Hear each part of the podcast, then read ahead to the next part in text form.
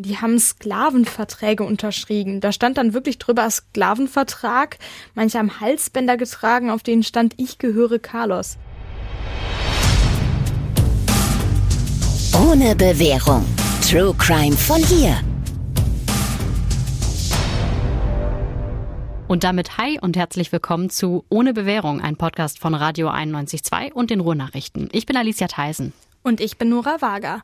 Und wir sprechen in unserem Podcast über wahre Verbrechen aus der Umgebung und die Gerichtsprozesse dahinter. Und für die Gerichtsprozesse ist Jörn Hartwig heute wieder hier. Hi Nora, hi Alicia. Hi. hi. Der Fall, über den wir heute sprechen, der führt uns ganz tief in die Abgründe unserer Gesellschaft. Was da passiert ist, ist unfassbar und man kann es eigentlich auch noch nicht so richtig glauben, obwohl wir alle wissen, dass es tatsächlich passiert ist. Und deswegen setzen wir für unsere heutige Folge auch eine Triggerwarnung, denn es wird um den sexuellen Missbrauch an Kindern gehen. Hm, es geht um einen Mann, der jahrelang ein Doppelleben geführt hat. Auf der einen Seite, da war er so ein Tennislehrer, ein ganz beliebter, gut aussehend, so ein richtiger Sunnyboy, war auch total engagiert. Und auf der anderen Seite hat er immer wieder Frauen dazu gebracht, ihre eigenen Kinder sexuell zu missbrauchen. Und zwar für ihn, weil es ihm einen Kick gegeben hat. Und dieser Tennislehrer, der ist dann im Februar 2019 am Essener Landgericht zu vier Jahren und neun Monaten Haft verurteilt worden, wegen Anstiftung zum sexuellen Kindesmissbrauch. Jörn, du hast den Prozess damals verfolgt. Im ersten Moment denkt man doch, hä, das, wie, wie kann das sein? Warum macht das eine Frau? Das würde ja eigentlich keine Mutter tun. Keine Frau missbraucht ihr eigenes Kind nur, um dem Partner zu gefallen. Also, was ist da passiert? Wie ist sowas möglich? Also kann ich dir ganz ehrlich auch nicht beantworten. Ähm, ich habe da sowieso ja null Verständnis und man, man kann das eigentlich gar nicht so richtig erklären. Kindesmissbrauch ist äh, etwas, das ist jenseits, eigentlich jenseits unserer Vorstellungskraft. Aber es passiert halt immer wieder. Ich habe hunderte von Angeklagten gesehen. Ich habe ganz viele Kinder gesehen, auch vor Gericht, Kleinkinder. Ich habe von Fällen gehört, äh, von Babys, die äh, missbraucht worden sind. Da war alles dabei und ähm, ja, man denkt immer, da darf man gar nicht drüber nachdenken, aber es passiert halt. Aber hier hat das ja nochmal, ich sag mal, so eine ganz andere Dimension eingenommen. Hier ist ein Mann, der die Kinder nicht selber missbraucht hat. Dieser Tennislehrer, Carlos N. heißt der, der wollte ja, dass seine Partnerinnen die Kinder quasi für ihn missbrauchen. Das ist ja genau das Besondere an diesem Fall, über den wir heute sprechen, dass die Mütter eben auch Täterinnen sind. Mhm. Das hat man halt äh, sehr selten. Meistens ist es ja so, dass die Frauen gar nicht wissen, dass ihre Kinder missbraucht werden, obwohl das eigentlich ähm, immer in ihrem direkten Umfeld passiert. Die Täter, die ich äh, vor Gericht gesehen habe, das sind fast alles Personen aus dem direkten Umfeld. Das ist der neue Freund der Mutter, das ist der Onkel, der Großvater, kann der Sportlehrer sein, der Musiklehrer. Da ist alles dabei und in der Regel bleibt das ja auch ganz, ganz lange geheim, ohne dass die Mütter davon was erfahren. Es kommt eigentlich immer erst raus, wenn die Kinder ihr Schweigen brechen und sich irgendwem offenbaren. Das dauert manchmal viele Jahre, weil die Täter natürlich auch Druck ausüben. Sie sagen ganz oft, das ist unser Geheimnis, das, was hier passiert, das darfst du keinem erzählen, sonst komme ich ins Gefängnis, du kommst ins Heim. Das sind so klassische Sätze, die wir vor Gericht leider immer wieder hören. Vor Gericht sind die Frauen dann ja oft schockiert, wenn sie dann erfahren, dass ihr Kind missbraucht wurde und wie es missbraucht wurde. Es ist ja, wenn es Personen aus dem direkten Umfeld sind, oft ein Vertrauensbruch. Aber dass die Frau selbst mitmacht, auch wenn sie das am Anfang vielleicht gar nicht wollte, das hört sich ja fast so an, als ob die Frauen gar keinen eigenen Willen mehr gehabt hätten gegenüber Carlos N. Ja, vielleicht waren sie ihm hörig, das könnte sein. Vielleicht waren sie blind vor Liebe, das hört sich vielleicht jetzt ein bisschen kitschig an, aber ähm, ja, so war das vielleicht. Von Seiten der Frauen war auf jeden Fall Liebe im Spiel. Das haben sie im Prozess auch immer wieder erzählt und das hat auch Richter Volker Uhlenbrock, der den Prozess am Essener Landgericht damals geleitet hat, das hat er auch im Urteil gesagt. Er hat gesagt, die Frauen, die haben an die große Liebe geglaubt, sie fühlten sich wertgeschätzt und endlich mal wieder ernst genommen. Okay, das klingt so ein bisschen so, als wären die vorher, bevor sie diesen Tennislehrer getroffen haben, ziemlich verzweifelt gewesen. Haben die denn irgendwas gemeinsam, diese Frauen? Also gibt es da irgendwie einen roten Faden, der sich durch diesen Prozess durchgezogen hat? Das waren alles alleinstehende Frauen, enttäuschte Frauen, so kann man das, glaube ich, sagen. Frauen, die von ihren Männern verlassen worden sind, die zum Teil schon etwas älter waren, auf jeden Fall älter als er, die übergewichtig waren. Das muss man auch so sagen, zumindest die Frauen, die wir gesehen haben. Ja, und ich würde auch sagen, viele hatten psychische Probleme. Wenn man die Beziehung jetzt mal nur optisch betrachtet, ob, obwohl man das ja eigentlich nicht machen soll und würde, dann passt das ja nicht zusammen. Auf der einen Seite hat man so einen Supersportler, der früher sogar mal Fußballprofi war. Und auf der anderen Seite, naja, Frauen, die gedacht haben, dieser Mann, der, der will mich wirklich, das ist ein Sechser im Lotto. Ja, und dann kommt ja noch dazu, dass alle diese Frauen Kinder hatten. Darauf hatte es der Angeklagte ja dann abgesehen, auf Frauen mit Kindern. Das war quasi sein Schema. Und auf den ersten Blick, wenn man sich diesen Carlos N. anguckt, dann ist das auch nicht nur ein gut aussehender Typ, sondern der hatte auch richtig Charme, der war engagiert, das war ein sympathischer Mann. Also der hat ein ganz gutes Leben geführt. Vielleicht auch eins, das äh, viele sich gewünscht hätten. Das war ein selbstständiger Tennislehrer, der war beliebt, der war erfolgreich. Die Vereine, bei denen der gearbeitet hat, die waren immer super froh, dass sie ihn hatten, weil er sich da auch besonders um die Kinder- und Jugendarbeit gekümmert hat. Obwohl man vielleicht an dieser Stelle mal ganz kurz sagen muss, die Kinder, die missbraucht worden sind, über die wir jetzt hier in dem Podcast auch sprechen, die kamen nicht aus diesem Verein, wo er tätig mhm. war. Aber Lesi hat es gerade schon gesagt, ähm, der Täter Carlos N., der war verheiratet, der hatte einen Job, der hatte den Sport, er hatte die Anerkennung aus den Vereinen, die ihn ja wirklich sehr geschätzt haben. Aber das hat ihn dann irgendwie nicht erfüllt. Im Prozess hat er mal gesagt, dass er einfach nicht zur Ruhe kommen konnte. Dass das alles so 2010, 2011 angefangen hat, das war die Zeit, als er sich das erste Smartphone angeschafft hat. Und damit hat er dann angefangen, in Datingportalen sich zu tummeln, hat Kontakt zu Frauen aufgenommen, zu immer mehr Frauen. Den Richtern hat er dazu im Prozess gesagt, ich wollte Anerkennung, noch mehr Anerkennung, immer mehr. Ich wollte Befriedigung, und zwar sexuelle Befriedigung und am besten, ja, so viel wie möglich. Also da fängt dann auf jeden Fall diese heile Welt an zu bröckeln. Dann schien ja zu Hause eben nicht alles in Ordnung zu sein, beziehungsweise zumindest aus seiner Sicht.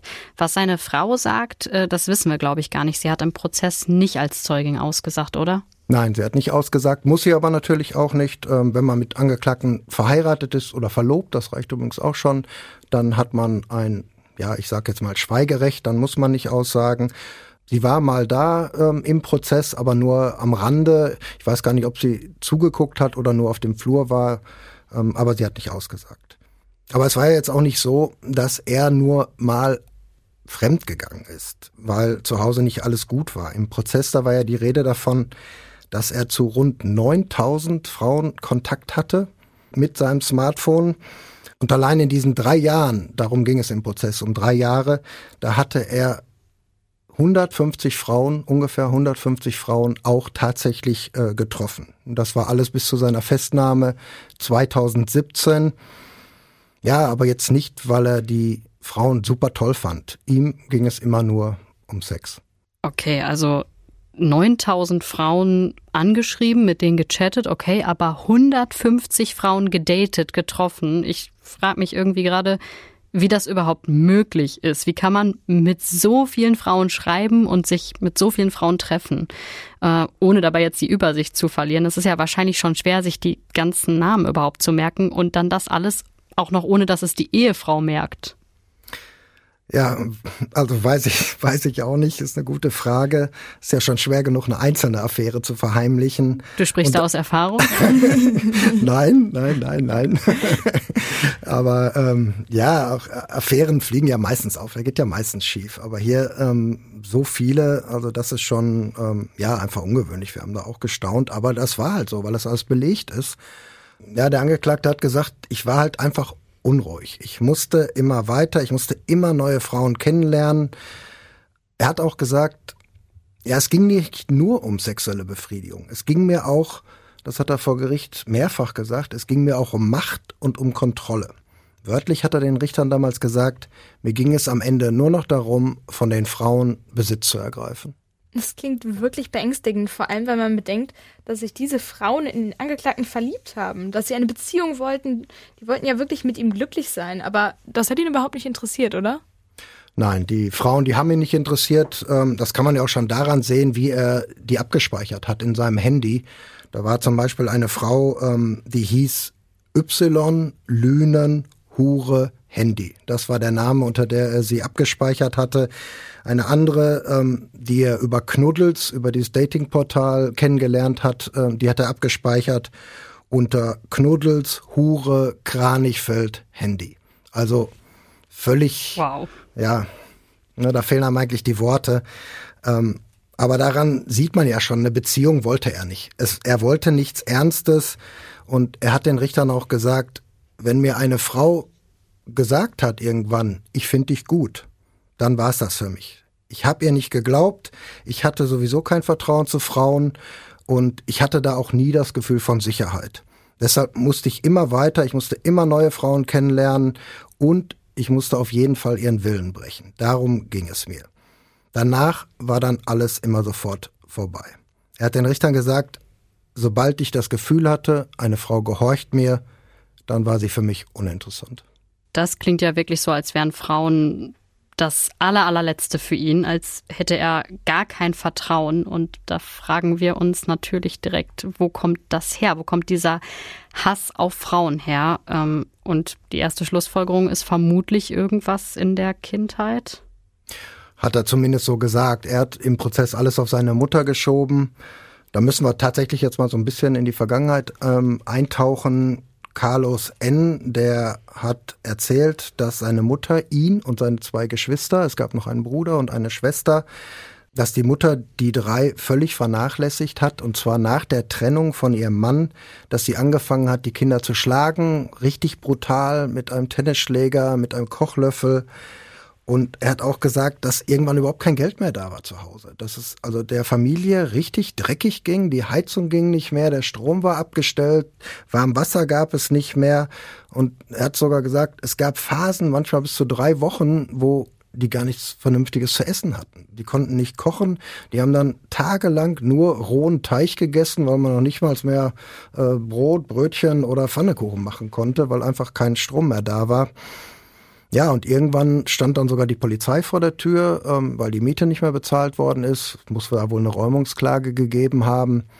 Ja, und dann stand er da mit seinem äh, Bruder mit einem Koffer in der Hand äh, vor der Tür. Die Mutter war sofort weg, die ist von ihrem neuen Freund abgeholt worden. Und die beiden Jungs, die wussten ähm, überhaupt nicht, was sie machen sollte. Carlos N. hatte gerade Abi gemacht und jetzt gab's nichts mehr. Die Wohnung war weg, die Mutter war weg den Richtern hat er dann erzählt, naja, wir sind dann einfach losgelaufen. Wir sind losgelaufen in die nächste Stadt, das war Datteln, sechs, sieben Kilometer entfernt.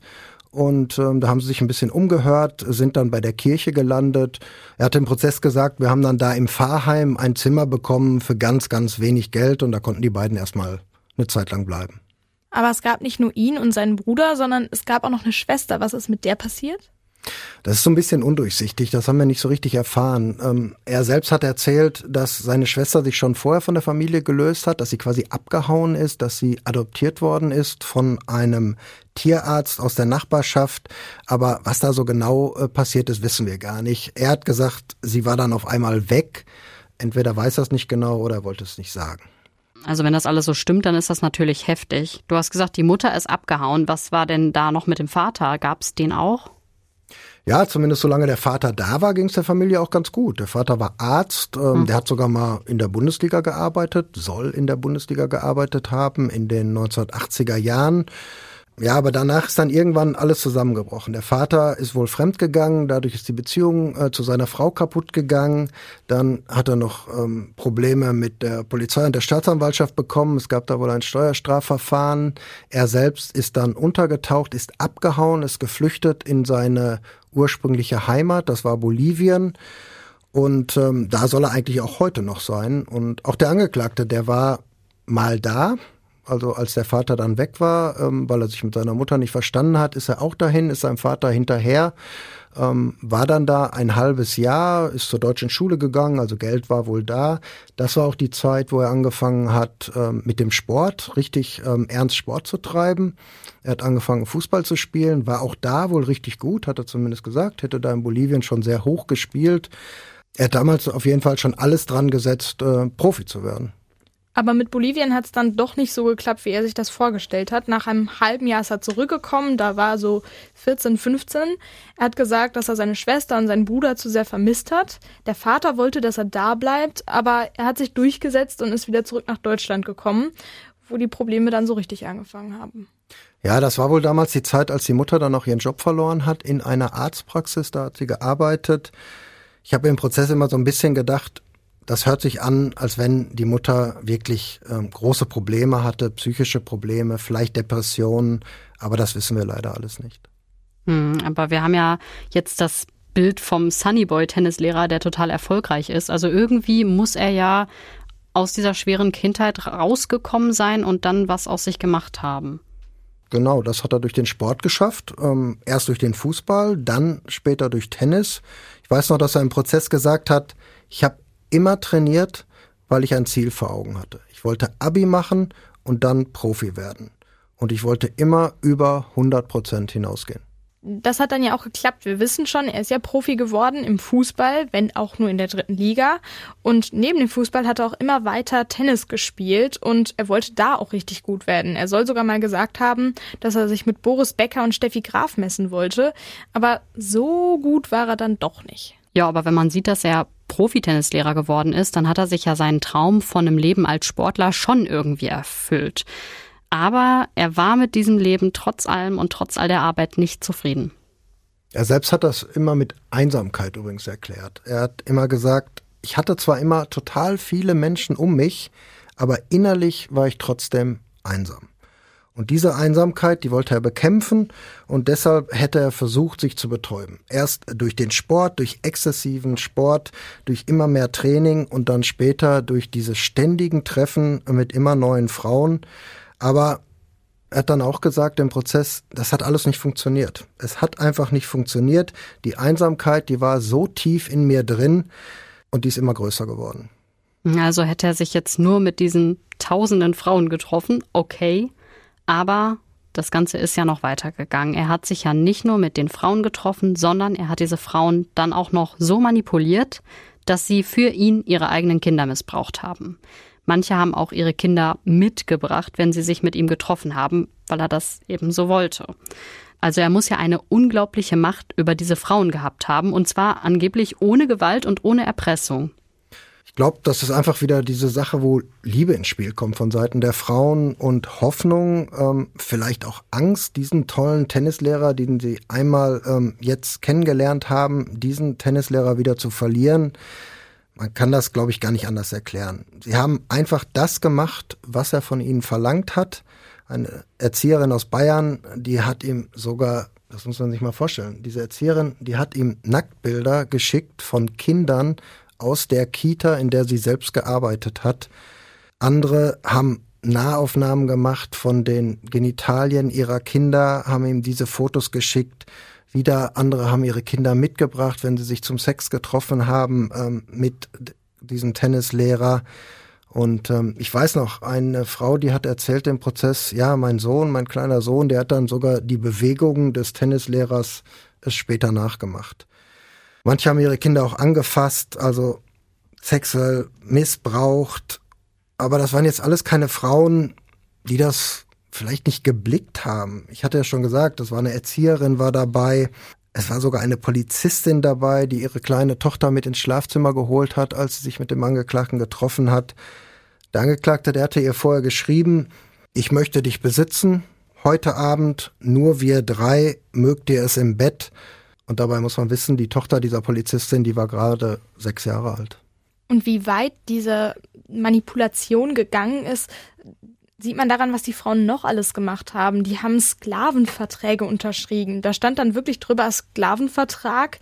Manche haben Halsbänder getragen, auf denen stand Ich gehöre Carlos. Carlos war zwar nicht der richtige Name des Angeklagten, aber so hat er sich bei den Frauen vorgestellt. Er war sowieso nicht ehrlich. Äh, er hat zum Beispiel unterschiedliche Namen benutzt. Mal hat er sich Carlos genannt, äh, mal Noah. Er hat auch seinen Beruf oft nicht verraten. Er hat häufig vorgegeben, dass er Arzt ist. Manche wussten natürlich auch, dass er Tennislehrer war. Das hatte einfach den äh, Grund, weil er sich mit diesen Frauen auch im Tennisheim äh, getroffen hat. Und zwar bei den Clubs, bei denen er gearbeitet hat. Erst in Dorsten ähm, und später auch in Gelsenkirchen. Hat man bei den Vereinen denn so gar nichts gemerkt, dass er sich da wirklich immer wieder mit ganz anderen Frauen getroffen hat? Also ich kann mir schon vorstellen, dass das ja nicht so gut aussieht, auch für die Vereine. Vor allem nicht, wenn man so wie er in der Kinder- und Jugendarbeit aktiv ist und sich da ziemlich engagiert. Begeistert war man da wohl ähm, auf keinen Fall, wenn er sich da immer wieder mit Frauen getroffen hat im Tennisheim. Ähm, ich kann mich noch erinnern, da war eine Frau aus dem Vorstand, ähm, aus dem Club in Dorsten, bei dem er gearbeitet hat. Die hat das vor Gericht so erzählt. Die hat gesagt, ja, wir haben das gesehen, da waren immer wieder andere Frauen, die auf ihn gewartet haben. Wir fanden das natürlich komisch, aber wir haben uns dann gedacht, geht uns das eigentlich was an, dass er sich da mit Frauen trifft? Und die Antwort, äh, die man sich dann gegeben hat, war eigentlich nicht. Aber dazu muss man natürlich auch wissen, der Club in Dorsten, der war auch total froh, dass sich dieser super Tennislehrer ähm, da bei ihnen im Club engagiert hat. Das war ein kleiner Verein, die Mitglieder, die sind immer älter geworden, es gab kaum Nachwuchs. Der alte Tennislehrer, der wollte weg, der wollte sich verändern. Der hat diesen neuen, also unseren Angeklagten, dann äh, aber da noch hingeholt, hat den Kontakt vermittelt. Und alle waren total begeistert, anders kann man das eigentlich gar nicht sagen, ähm, weil der neue, dieser Carlos N., halt so unwahrscheinlich engagiert war. Er hat unwahrscheinlich viel auf die Beine gestellt. Er hat es geschafft, dass wieder Kinder in den Club gekommen sind. Er hat sich um die Eltern gekümmert. Die Mitgliederzahlen sind nach oben gegangen. Das ging dann sogar so weit, dass dieser kleine Club ähm, 2016 als Verein des Jahres in dem Bezirk ausgezeichnet worden ist, da war man natürlich riesig stolz und wahrscheinlich hat man dann deshalb auch gesagt, alles, was der nebenbei macht, interessiert uns nicht. Und dass die Clubs gesagt haben, wie du vorhin meintest, das geht uns nichts an, ist ja erstmal verständlich. Das Privatleben des Tennislehrers interessiert einen ja erstmal nicht. Solange er seine Arbeit gut macht, und das hat er ja gemacht, neue Mitglieder in den Verein holt, ist es ja nicht strafbar, sich mit Frauen zu treffen, auch wenn es so viele sind. Aber Gerüchte hat es damals äh, natürlich schon gegeben. Man hat zum Beispiel gedacht, dass der Angeklagte vielleicht nebenbei als Callboy arbeitet. Und ähm, auch als die Polizei nachher kam und alles durchsucht hat, da hat man gedacht, oh, oh, oh, der hat bestimmt Steuern hinterzogen.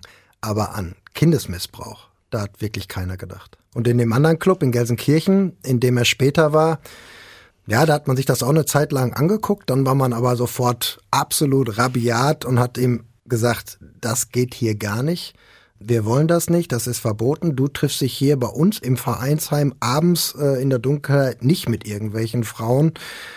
Der Vorsitzende, der hat damals im Prozess dazu gesagt, das geht doch auch nicht. Wir sind schließlich kein Puff, wir sind ein Sportverein. Und äh, ja, dass da Kinder im Spiel waren, hat man da natürlich auch nicht gedacht. Ja, ich krieg das aber irgendwie immer noch nicht zusammen, dass dieser Mann reihenweise Frauen angestiftet hat, ihre eigenen Kinder sexuell zu missbrauchen, zu fotografieren. Was haben diese Frauen eigentlich im Prozess dazu gesagt, was sie gemacht haben? Die sind in dem Verfahren ja auch als Zeuginnen gehört worden. Die waren natürlich fix und fertig. Die waren völlig entsetzt, vor allen Dingen äh, über sich selbst, was sie da gemacht haben. Manche haben auch geweint im Prozess. Ich weiß noch, da war eine Frau aus Köln, die hatte auch einen dieser Sklavenverträge unterschrieben, von denen du gerade erzählt hast, Nora. Die hat den Richtern zum Beispiel gesagt, ich kann mich selbst nicht verstehen. Was ich da gemacht habe, ich habe ein extrem schlechtes Gewissen, vor allen Dingen äh, meinen Kindern gegenüber. Eine andere Frau, die hat gesagt, er hat mir das einfach befohlen. Er hat mir befohlen, mich ihm hinzugeben vor den Augen der Kinder und das habe ich dann gemacht, obwohl mir das total unangenehm war. Und obwohl ich auch gewusst habe, das ist nicht richtig. Aber wenn denen das damals schon falsch vorgekommen ist, warum haben sie den Angeklagten denn dann nicht angezeigt? Erstmal haben sie immer gesagt, weil ich mich nicht getraut habe. Und dann natürlich, was wir vorhin ja auch schon gesagt haben, weil sie ihn einfach nicht verlieren wollten. Ja, bei der Polizistin, die du vorhin schon erwähnt hast, da war das ja ein bisschen anders. Sie hatte ihre kleine Tochter mit ins Schlafzimmer gelassen, als der Angeklagte da war, was ja auch Kindesmissbrauch ist. Wir reden hier bei den Frauen ja die ganze Zeit über die Anstiftung zum Kindesmissbrauch und damit natürlich auch über Kindesmissbrauch an sich. Und da gibt es unterschiedliche Varianten. Für diesen Prozess ist es erstmal wichtig, dass man nach dem Gesetz von Kindesmissbrauch spricht, auch wenn die Kinder gar nicht angefasst wurden. Das ist nämlich zum Beispiel der Fall, wenn es zu sexuellen Handlungen vor den Kindern kommt, was ja bei der einen Frau auch der Fall war. Genauso verboten ähm, ist die Anstiftung. Anstifter werden nach dem Gesetz genauso bestraft wie die Täter. Beim Missbrauch selbst gibt es dann aber wieder Abstufungen. In unserem Fall ist der Angeklagte wegen Anstiftung zum sexuellen Missbrauch und wegen Kindesmissbrauchs verurteilt worden, weil es um sexuelle Handlungen ging, die von den Müttern ausgeführt worden sind, die ja die Fotos gemacht haben zum Beispiel. Weil es aber auch um sexuelle Handlungen vor den Kindern ging und weil einige Kinder dabei waren und auch tatsächlich angefasst worden sind. Ja, das war ja zum Beispiel der Fall bei dieser Polizistin. Und das ist ja eigentlich das Unglaubliche, wo ich auch so ein bisschen im Prozess gestutzt habe, dass diese Polizistin das gar nicht verstanden hat oder gar nicht verstehen wollte. Ich weiß noch, was sie ihrem Kollegen damals gesagt hat, der sie vernommen hat. Sie ist ja dann auch als Täterin, als Beschuldigte vernommen worden. Dem hat sie nämlich gesagt, es ist doch gar nichts passiert. Das Mädchen ist doch nicht angefasst worden. Und der Kollege, der hat dann immer geantwortet, Verstehst du das nicht? Willst du das nicht verstehen? Sexuelle Handlungen vor Kindern sind verboten. Das ist strafbar und das musst du als Polizistin erst recht wissen. So steht es nämlich im Gesetz. Das ist auch Kindesmissbrauch. Ja, und aufgeflogen ist das Ganze dann durch eine Frau aus Köln. Die hatte nämlich kinderpornografische Bilder auf dem Handy. Und das hat eine Freundin von ihr gesehen und dann natürlich sofort die Polizei angerufen.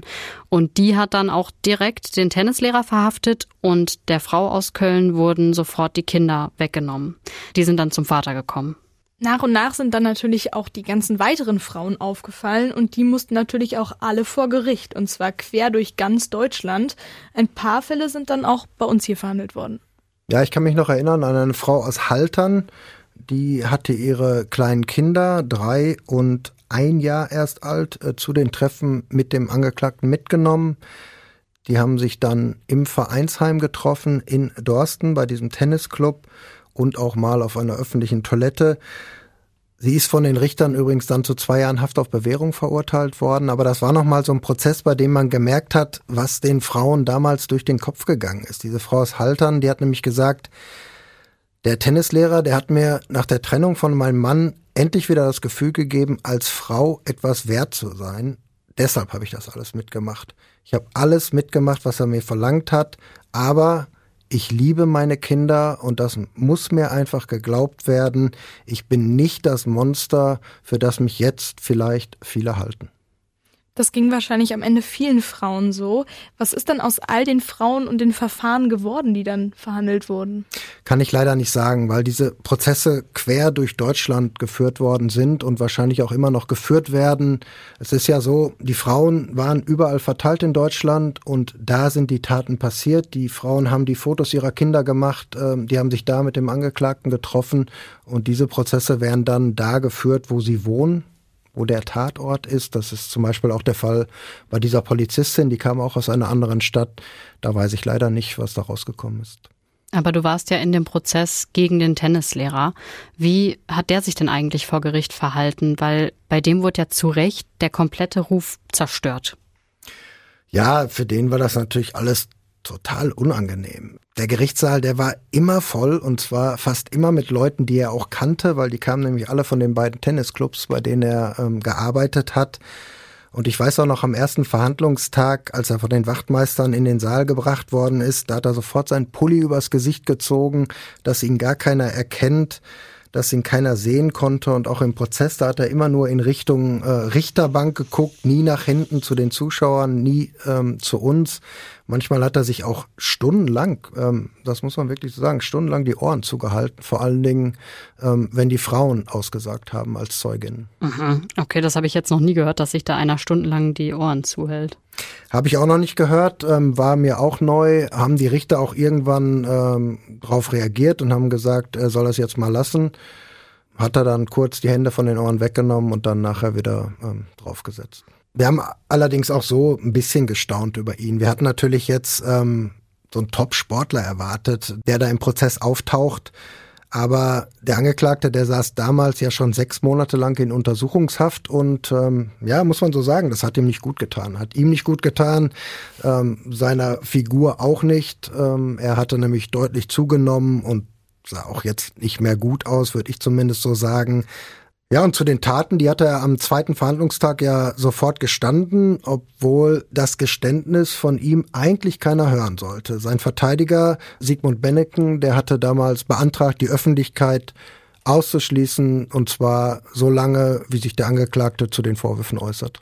was man ja auch eigentlich machen könnte. Es ging ja schließlich um die intimsten Dinge, über die geredet wurde, die eigentlich niemanden etwas angehen. Ja, die Richter, die haben aber gesagt, klar, es geht um das Intimleben des Angeklagten, das gehört eigentlich nicht in die Öffentlichkeit, aber dieser Fall, der ist so besonders, weil er halt so viele Frauen aus ganz Deutschland betrifft, weil er so im Fokus der Öffentlichkeit steht. Und ähm, ja, dadurch hebt sich dieser Prozess, so haben die Richter das damals ausgedrückt, dadurch hebt sich dieser Prozess aus der Masse der vielen, vielen anderen Missbrauchsverfahren heraus. Und deshalb machen wir das öffentlich. Ja, und dabei muss man auch noch sagen, dass was da jetzt verhandelt worden ist vorm Landgericht Essen, das war lange nicht alles, sondern eigentlich nur ein ganz kleiner Teil. Das waren tatsächlich nur acht Fälle, die damals in der Anklage gestanden haben. Aber es hieß im Prozess immer, dass es noch viele weitere gibt, die noch gar nicht ermittelt worden sind. Es war damals die Rede davon, dass der Angeklagte fast eine Million Bilder abgespeichert hatte und dass es um rund 9000 Frauen ging, mit denen er gechattet hat. Du hattest das am Anfang ja schon mal gesagt. Das muss doch auch ein riesiger Ermittlungsaufwand für die Polizei gewesen sein. Auf jeden Fall. Ich kann mich noch erinnern an die Polizistin, die damals äh, mit den Ermittlungen betraut war. Die hat gesagt, erst war ich alleine und dann hat man gemerkt, wow, das wird ja immer mehr, immer mehr, immer mehr. Dann habe ich eine Kollegin dazu gekriegt und am Ende waren wir ein ganzes Team aus sechs Personen. Aber wir sind noch lange nicht am Ende. Wir sitzen jeden Tag daran. Wir müssen das alles auswerten. Und es ist ja auch nicht nur die Handyauswertung, die die Polizei dann macht. Die müssen ja auch mit allen Polizeibehörden in ganz Deutschland zusammenarbeiten. Die müssen Kontakt aufnehmen, weil ja die Frauen dann auch immer befragt werden müssen, um die es ging. Die Wohnungen wurden zum Teil durchsucht, die Handys wurden beschlagnahmt, einfach um äh, Beweismittel sicherzustellen. Wenn man sich anhört, wie die Polizei da gearbeitet hat, muss das ja unfassbar belastend sein, wenn man sich wochenlang oder vielleicht sogar monatelang nur mit solchen Bildern und Texten auseinandersetzen muss. Aber inzwischen sind die Ermittlungen abgeschlossen und man hat noch viel mehr gefunden. Deshalb gibt es eine neue Anklage, in der 50 weitere Fälle aufgelistet sind. Dabei geht es wieder um Kindesmissbrauch, wieder um die Anstiftung zum Kindesmissbrauch, aber auch um Vergewaltigung. Davon war bei der ersten Anklage noch gar nicht die Rede, oder? Nein, das ist neu, obwohl eine der Frauen, die damals als Zeugin vernommen worden ist, das schon gesagt hat bei ihrer Vernehmung. Sie hat den Richtern gesagt, der Angeklagte hat mich vergewaltigt, ich wollte das nicht. Ja, und es kann natürlich sein, dass dieser Fall jetzt in der neuen Anklage steht. Okay, das heißt, dass dieser Tennislehrer nochmal vor Gericht kommt? Auf jeden Fall. Ein Termin, den gibt es zwar noch nicht. Ich habe, bevor wir uns jetzt hier getroffen haben zu unserem Podcast, nochmal nachgefragt am Landgericht Essen. Die Anklage ist da, die ist schon länger da. Und ähm, ja, der Prozess wird jetzt irgendwann beginnen, wahrscheinlich sogar noch in diesem Jahr, in 2022. Und wenn der Tennislehrer dann nochmal verurteilt wird, dann glaube ich, dass seine Strafe von vier Jahren und neun Monaten, die er im ersten Prozess bekommen hat, auf jeden Fall auch nochmal aufgestockt wird, wenn ihm das alles bewiesen werden kann natürlich. In diesem ersten Prozess war ja auch schon von Sicherungsverwahrung die Rede. Also, dass jemand auch nach dem Absitzen seiner Gefängnisstrafe eingesperrt bleiben muss, was wir ja auch schon mal in unserer Folge Wiederholungstäter hatten. Aber die Richter haben das im Fall des Tennistrainers ja nicht angeordnet. Könnte es denn sein, dass es in dem neuen Prozess passiert? Ja, könnte auf jeden Fall sein. Ich weiß nämlich noch, was der Psychiater damals gesagt hat, der in diesem ersten Prozess dabei war. Der hat gesagt, der Angeklagte, der schafft es immer wieder, Menschen, vor allen Dingen Frauen, zu manipulieren. Ähm, er leidet unter Hypersexualität, was jetzt für die Bewertung seiner Gefährlichkeit keine Rolle spielt. Aber er hat gesagt, auch das hat dazu geführt, dass der Angeklagte sich so eine Art Parallelwelt geschaffen hat, eine Parallelwelt, in der es eben auch verbotene Dinge gibt. Und der Psychiater hat auch gesagt, bei diesem Mann, bei diesem Angeklagten, bei diesem Tennislehrer besteht auf jeden Fall der Verdacht auf eine pädophile Störung. Und ja, wenn jetzt im neuen Prozess nochmal 50 Fälle dazukommen, und die alle ähnlich gelagert sind, dann kann es natürlich auch neue Erkenntnisse geben, auch in Sachen äh, Sicherungsverwahrung. Wie äh, sieht denn der Tennislehrer selber das? Was glaubt er denn, wie es jetzt weitergehen wird? Bei dem ersten Prozess, da wusste er ja noch nicht, dass eine zweite Anklage kommt. Und ähm, da hat er immer gesagt, ich will auf jeden Fall so schnell wie möglich wieder raus aus dem Gefängnis. Ich will die Zeit nutzen für eine Psychotherapie. Er hat selbst gesagt, das waren ekelhafte Taten, das waren damals seine Worte. Aber er hat auch immer gesagt, ich bin nicht pädophil. Das mit den Kindern hat nichts damit zu tun, dass ich auf Kinder stehe. Das waren reine Machtspiele. Ich weiß noch, was er gesagt hat. Er hat gesagt, ich wollte eigentlich nur wissen, wie weit die Frauen gehen, ob sie für mich Grenzen überschreiten. So hat er das erklärt. Und da habe ich mir überlegt, die Kinder, die sind das Heiligste, was die Frauen haben. Und deshalb wollte ich gucken, ob sie das wirklich tun. Für mich. Und sie haben es getan. Ja, wie das mit dem zweiten Prozess weitergeht, wann der ansteht, das erfahrt ihr dann natürlich auch hier bei uns bei Ohne Bewährung. Vielen Dank, Jörn, dass du uns den Fall mitgebracht hast und dass wir in diesen Abgrund ein bisschen hinabgeblickt haben. Und wir hören uns in der nächsten Folge. Bis dann. Bis dann. Danke. Bis Ciao. zum nächsten Mal. Ciao.